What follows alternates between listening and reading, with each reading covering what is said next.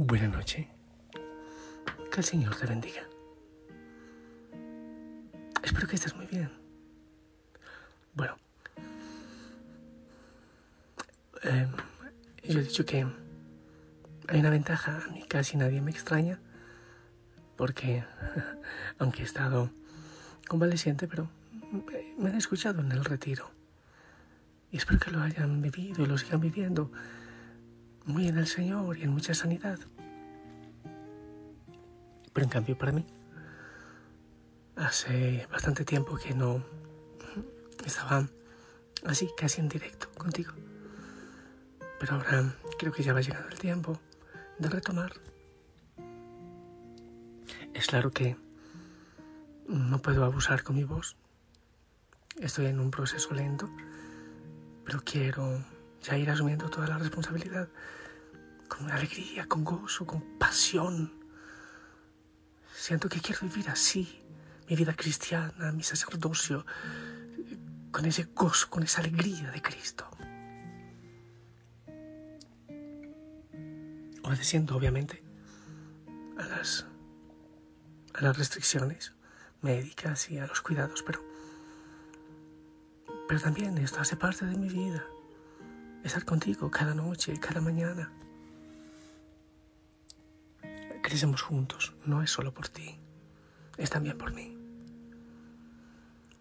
Quiero que continuemos con el proceso de contemplación que hace ya tiempo llevábamos y he detenido por la enfermedad, pero necesito ponerme en forma. No es fácil ir saliendo de todo este proceso, el manejo de la voz, la recuperación y sé que me entenderás. Así que vamos a compartir algunas meditaciones, algunas reflexiones para después ir adentrándonos nuevamente en el tema de la contemplación. Yo estoy muy bien, yo estoy en un gozo, en una alegría. hay muchas cosas que aún no puedo hacer. Hay que cuidarse, pero... Pero eso no me impide ser gozoso en Cristo a pesar de todo.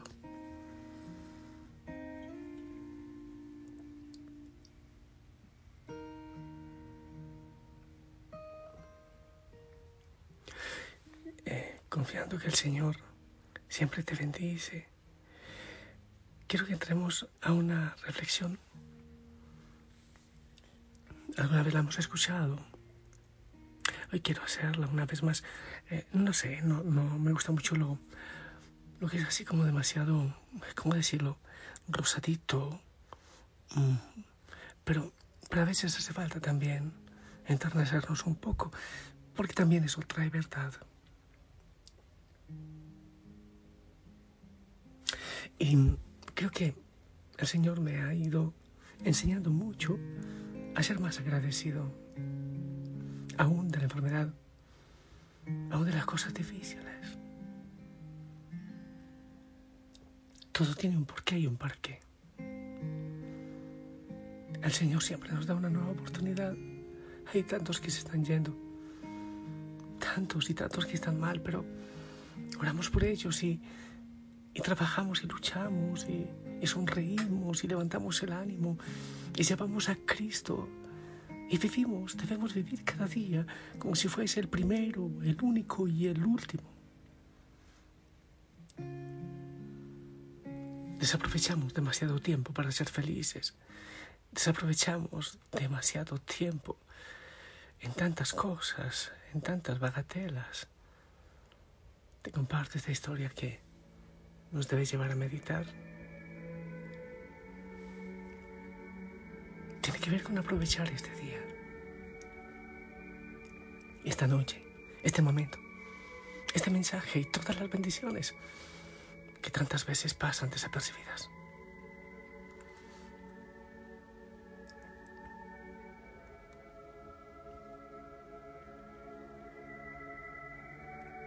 ¿Cuántas veces al día dices te amo? O si te dicen muchas veces quizás lo sientes extraño, ¿verdad? creo que deberíamos practicarlo más.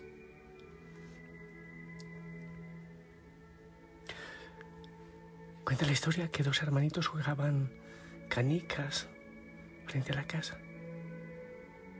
Julio, el más pequeño, le dice a su hermano Ricardo, mi querido hermanito, yo te amo mucho y nunca me quiero separar de ti.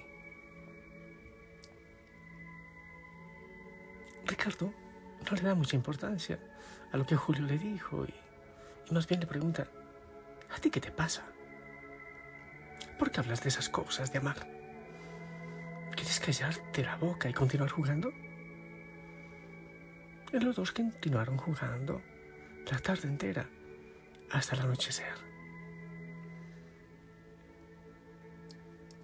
En la noche el señor Jacob, padre de los dos niños, llegó del trabajo.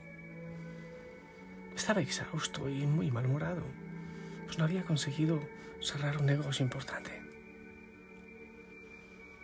Al entrar, Jacob mira a Julio, que sonrió a su padre y le dice, Hola papi, yo te amo mucho y no quiero separarme nunca de ti. Jacob no sale de su mal humor, de su estrés y le dice, Julio, estoy exhausto y nervioso, entonces por favor, no me vengas con tonterías.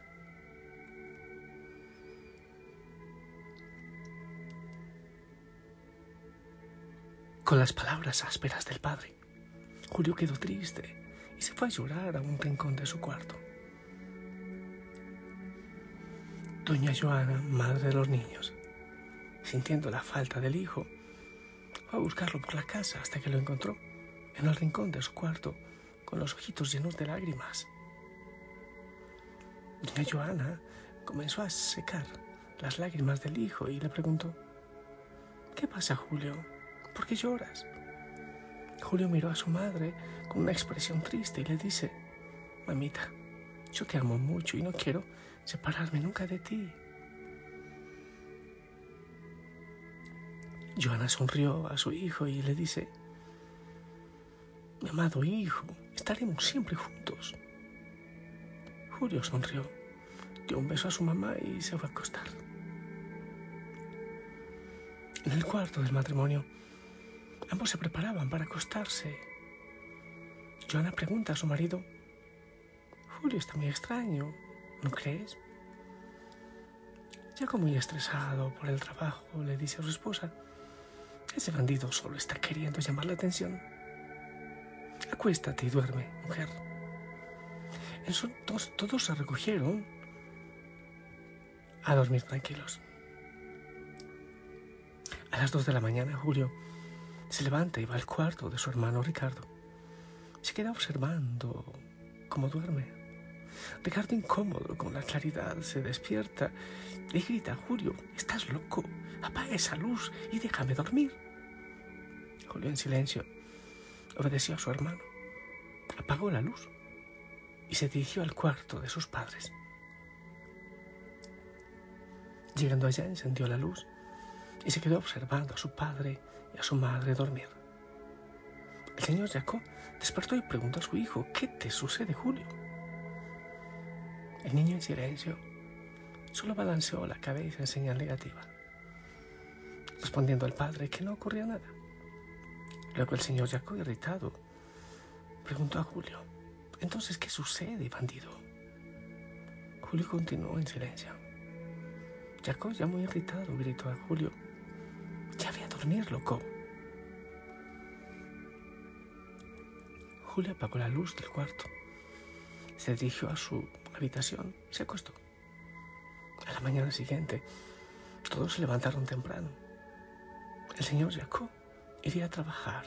Joana llevaría a Ricardo y a Julio a la escuela. Pero Julio no se levantaba. Entonces Jacob, que estaba muy irritado con Julio, entra bufando al cuarto del niño y grita, levántate, bandido, eres un vagabundo. Julio no se movió. Entonces Jacob Avanza hacia el niño y tira con fuerza el cobertor del pequeño con un brazo recto y levantando la mano, listo para darle un golpe, cuando percibe que Julio estaba con los ojos cerrados y muy pálidos.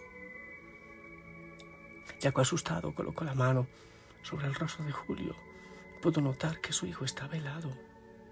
Desesperado, gritó llamando a su esposa y a su hijo Ricardo para que vinieran y vieran qué había acontecido con Julio. Julio estaba muerto y sin ningún motivo aparente. Joana, desesperada, abrazó a su hijo y no podía respirar de tanto llorar. Ricardo, desconsolado, tomó firme la mano del hermano y solo tenía fuerzas para llorar también. Jacob, con desesperación y con los ojos llenos de lágrimas, percibió, percibió que había un papelito doblado en las pequeñas manos de Julio. Jacob tomó el pequeñito pedazo de papel y había algo escrito en la letra con la letra de Julio. La otra noche, Dios vino a hablar conmigo a través de un sueño. Me dijo que a pesar de amarme y amar a mi familia, tendríamos que separarnos. Yo no quería eso. Dios me explicó que era necesario. No sé lo que va a acontecer, pero estoy con mucho miedo. Solamente me gustaría que quede clara una cosa. Ricardo, no te avergüences de amar a tu hermano. Mamá, eres la mejor mamá del mundo. Papito, sé que tienes mucho trabajo, pero yo solamente quiero que dediques un tiempo para la familia. Sin embargo, y sobre todas las cosas, yo los amo a ustedes.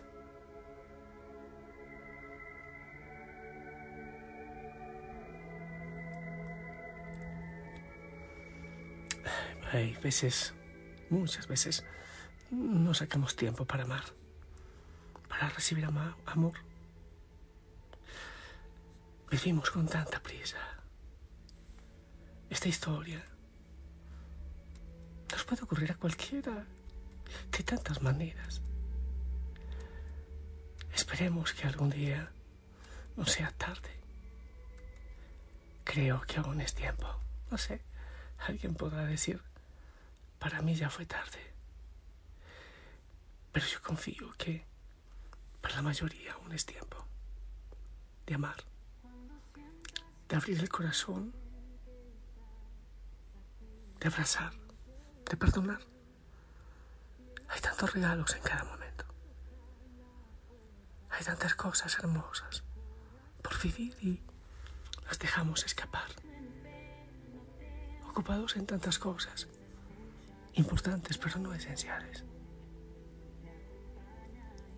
Hay tantos regalos, tantos milagros. Debes disfrutar. Debemos vivir. Vivir en Dios. Vivir amor.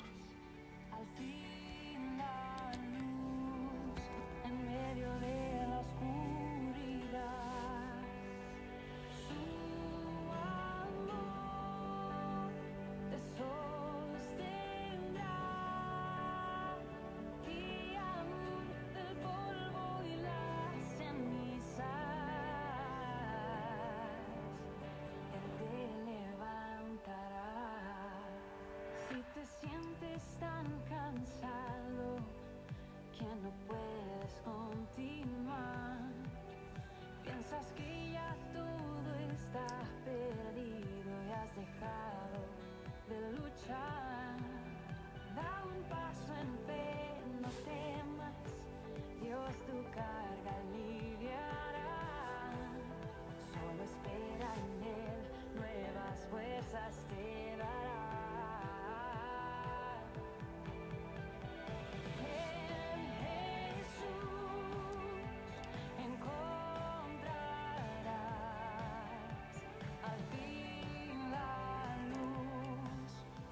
viene a ti hoy.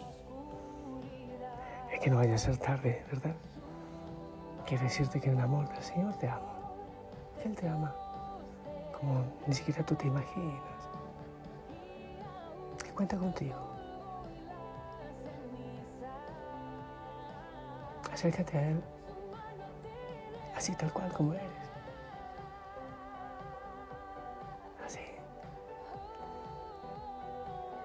Con Él no hay que maquillar nuestros rostros, nuestra debilidad. Que recibir su amor para dar amor. Gracias por tus oraciones por mí, por tus bendiciones.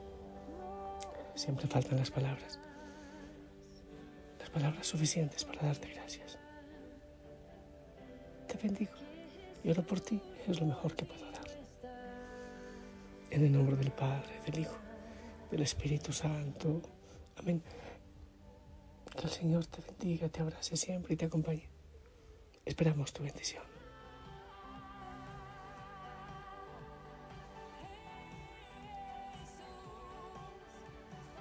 Amén. Gracias.